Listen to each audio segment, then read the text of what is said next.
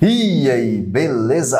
E nesse livro, ou nesse livro, Calma, respira. nesse livro. Vamos lá. E aí, beleza? E nesse vídeo nós vamos pegar aqui a segunda parte do resumo do livrocast do livro do Robert Kiyosaki, Pai Rico e Pai Pobre. Então, se você quer aprender aí, quer pegar as ideias aí do livro Pai Rico e Pai Pobre, fica com a gente.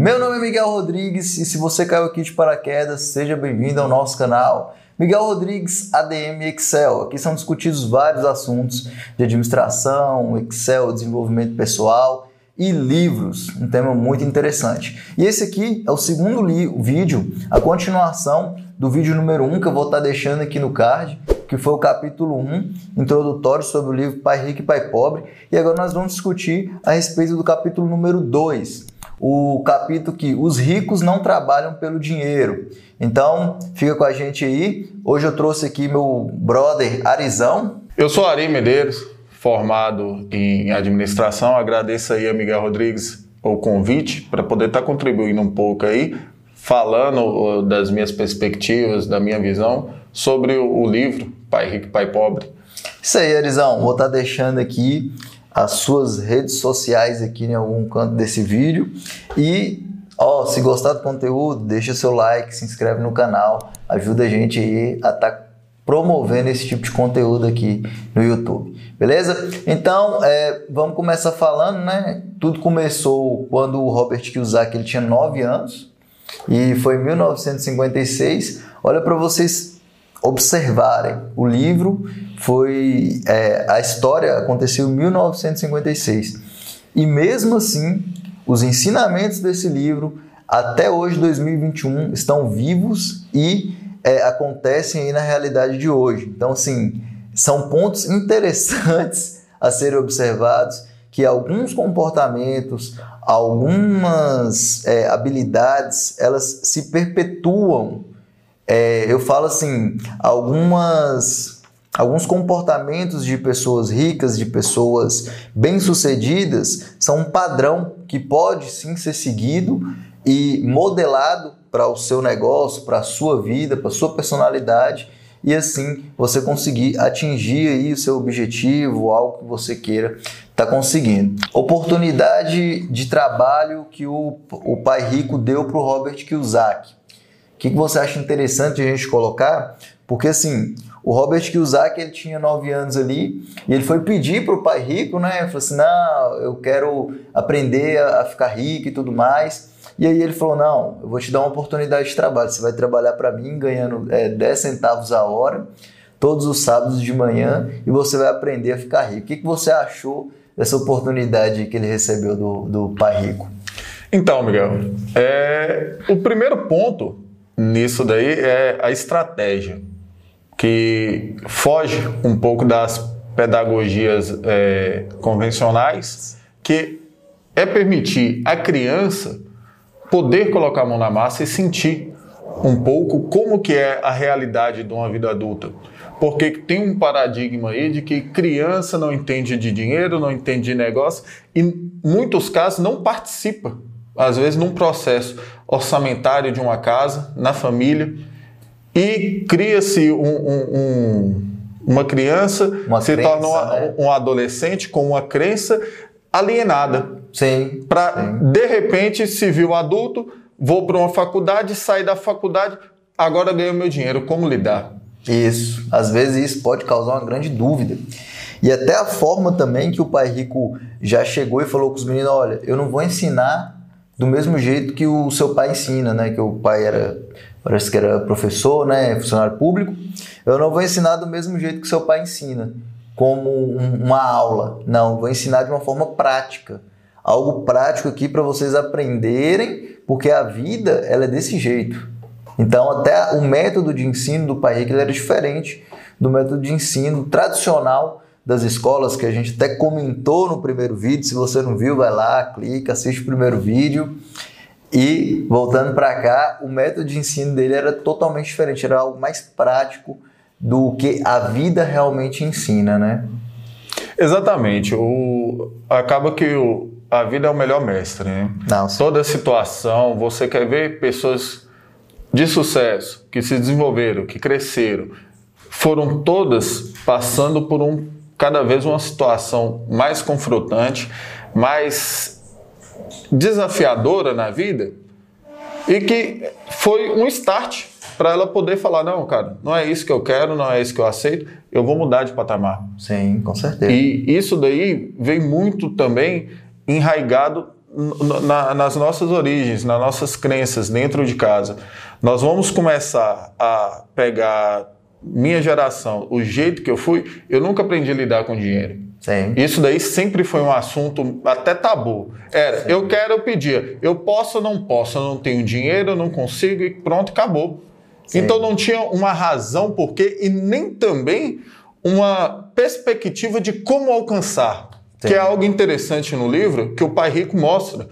Não, essas palavras de eu não posso, crenças limitantes, Sim, podem Eram ser substituídas. substituídas. Como, como eu vou conseguir? como eu vou conseguir. Eu quero tal coisa. Tá, tudo bem. Isso é desejo, é uma necessidade, é um objetivo. Como vamos construir um caminho para chegar e alcançar? E vou mais longe aqui ainda, em questão de criação de filhos.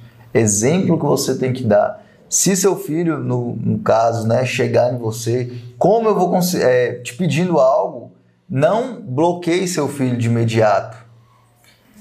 Ofereça opções que ele consiga conseguir algo ali, ou pelo menos ele crie aí, é, pense em algo que ele possa criar para conseguir aquele determinado objetivo. Isso é muito importante, porque entra as crenças na criança e isso aí pode até perdurar uma vida toda. E até como exemplo aí do próprio livro, o Robert, escritor, ele tem esse destaque bem no início do livro, que é ele conseguiu ter a vivência de um pai rico e um pai pobre, e com isso ele ter que tomar a decisão. Fica um ponto bem interessante para a gente que é escute opções, reflita e lembre-se, a decisão final é sua.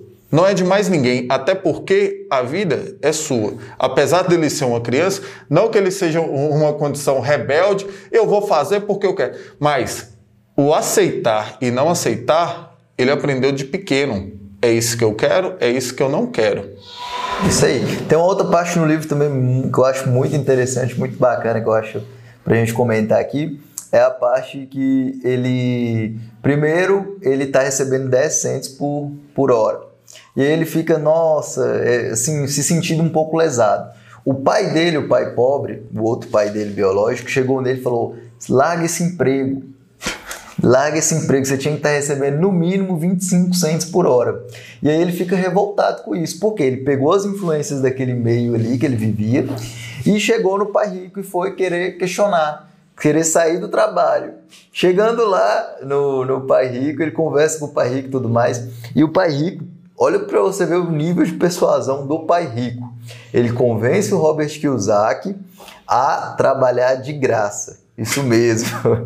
Ele começa a trabalhar de graça. Se você quer pegar esse nicho, esse gancho aí ó, da persuasão, você dá uma olhada lá no livro, vale a pena dar, ver isso de uma forma mais detalhada. Então ele começa a trabalhar de graça depois para o pai, pro pai rico. E aí, numa outra parte posterior a essa, ele, o pai rico chama o Robert e o Mike e fala com ele, ó, eu vou te oferecer aqui se você não está satisfeito com esse é, trabalhando de graça, eu vou te oferecer 25, dó 25 cents, 25 centavos de dólar. E aí ele não aceita. Aí passou para um dólar, passou para dois e chegou a 5 dólares. E o que, que eu achei mais interessante, que é o que acontece com muita gente também. No momento que ele ofereceu 5 dólares, na cabeça do, do Robert já começou a vir vários desejos vários desejos, tipo, eu vou comprar uma bola de beisebol, eu vou comprar uma luva, uma luva eu vou ser respeitado pelos meus amigos, porque eu vou ter dinheiro e, e tipo, o céu é o limite. Então, assim, Arizão, o que, que você tem a falar disso? Principalmente é, quando a gente pega também a questão dos padrões de consumo, os padrões de segurança em relação a isso. Eu vi que o desejo ali do Robert ele foi muito forte. Embora. Eu não. Dá spoiler? Vamos lá. Embora ele não tenha aceitado os 5 dólares por motivo lá que, que ele explica no livro, mas no momento da oferta ele, ele pensou em muitas coisas. Ele teve muitos desejos ali de fazer com aquele dinheiro. O que, que você acha disso aí, pai? Então, eu acredito assim que o pai rico ele teve essa sacada é, bem, bem assertiva, com o intuito de mexer com o emocional. Por quê? Qualquer pessoa que você saiba que tem as faculdades intelectuais ativas, inteligente, ela consegue somar, multiplicar, dividir, saber lidar se vai ser bom ou não. Sim. A questão decisiva é o emocional. Verdade.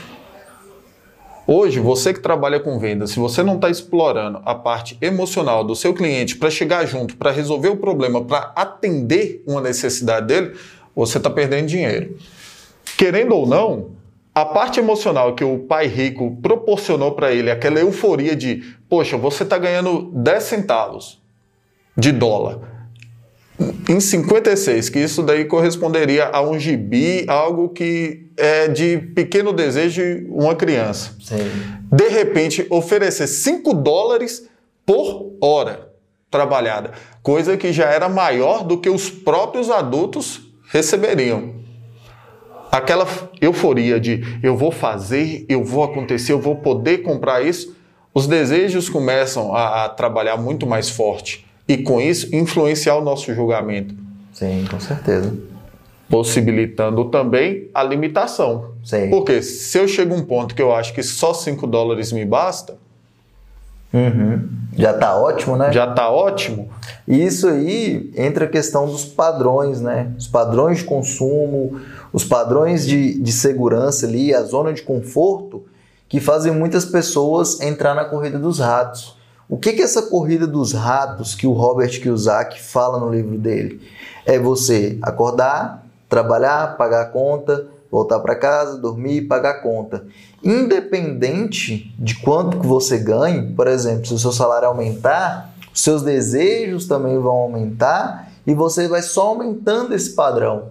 Então, assim, é muito importante você ter consciência disso, saber alinhar os seus padrões e ver quais são os seus objetivos principais e não entrar nas corridas dos ratos. Porque a corrida dos ratos, você entra ali, ó, você só está trabalhando pagando conta, trabalhando pagando conta, trabalhando pagando conta. Então, a corrida dos ratos, do meu modo de ver, é até onde você consegue lutar contra os seus desejos momentâneos. Até porque, se nós formos observar, os desejos e os objetivos são diferentes. Os desejos é aquela coisa imediata. Passa um pouco tempo, você nem dá mais importância. Ou quando você o sacia. Sim. Porém, a diferença dos desejos e objetivos, que geralmente os objetivos eles de, de, é, necessitam de um longo prazo e de uma estratégia para ser alcançados. Os desejos, eles são infinitos. Então, a todo momento você tem um desejo diferente. Se você não souber priorizar, trabalhar o seu emocional para poder colocar em foco, a corrida dos ratos daí está para provar que uma pessoa que ganha o um salário mínimo vai ficar nessa corrida dos ratos. Uma pessoa que ganha 40, 50, 150 mil reais por mês e gasta esse dinheiro, continua na corrida dos ratos. A diferença é se beneficiando um pouco mais de uma qualidade de vida, mas ainda assim dependente de algo. Isso aí. E às vezes você entra nessa corrida dos ratos e você pode começar ganhando tipo mil reais e depois está ganhando dois mil reais e continuar na corrida dos ratos, achar que você ganhar mais vai resolver essa corrida dos ratos, mas não. Na realidade, o que vai resolver a corrida dos ratos para você é sua educação financeira. Então tá aí a importância de investir em educação financeira, de buscar conhecimento em relação à educação financeira para justamente saber é, repartir melhor o seu dinheiro, distribuir melhor o seu dinheiro ali, sua renda. E aproveitando, falando de renda, vou fazer aqui a propaganda do, do, do Livrocast. Quem é que está patrocinando esse Livrocast? É o pacote de 6 mil planilhas. Vou estar tá deixando a descrição aí. Planilhas empresariais, diversas áreas. Você pode estar tá conferindo aí na descrição. Planilhas em Excel muito bacanas e é isso aí. E para fechar aqui o nosso vídeo, é, vou só fazer um comentário que eu achei interessante, super interessante no livro, que foi o primeiro empreendimento legal do Robert Kiyosaki. Porque, tipo assim, o Robert Kiyosaki, ele trabalhava na livraria, ele trabalhava de graça, e ali ele conseguiu observar uma forma de, de gerar renda para ele, que era com os gibis. É, a mulher que trabalhava lá com eles, esqueci o nome dela agora, ela descartava os gibis, ela tirava lá o selo, né, para entregar para o distribuidor e descartava os gibis. Então, quando o distribuidor chegou, o Robert Kiyosaki perguntou se ele poderia ficar com aqueles livros e o distribuidor falou: Olha, você pode ficar com os gibis desde que você não venda. E aí, a partir disso, ele criou um empreendimento. Ele montou uma biblioteca de gibis cobrando ali 10 centes ali, você poderia ficar duas horas lendo a quantidade de gibis que você quisesse. E eu achei muito interessante, porque uma criança de 9 anos já pegou esse gancho empreendedor ali, viu ali uma possibilidade. Olha hoje, atualmente, quantas crianças de 9 anos têm esse potencial de montar um negócio, mesmo que é, foi um negócio rápido ali, que é exposto no livro, mas ter essa ideia empreendedora. Então, isso daí está muito vinculado também com o tempo com que ele foi convivendo com o pai rico, né? A, a importância de você estar junto com pessoas que agreguem, que consigam acrescentar algo que vai te ajudar a progredir. Essa sacada dele veio justamente de quando ele estava trabalhando de graça. Lembrando isso, ele foi pedir um aumento de salário, voltou trabalhando de graça e nessa estratégia, nessa necessidade de obter dinheiro, ele teve uma visão empreendedora. Se nós prestarmos atenção aí no que o Miguel falou, que está no livro, o vendedor de gibis, ele recomendou que não fosse feito a venda. Isso daí foi um contrato verbal e que o Robert e o Mike, que eram sócios, uhum. desde pequeno, eles não descumpriram. Eles trabalharam nas brechas do contrato. Sim. O que foi permitido para eles empreender, colocar uma biblioteca com esses gibis e ganharem um dólar, dois dólares ao dia, que foi muito maior, muito superior à renda que eles tinham antes por hora. Com certeza.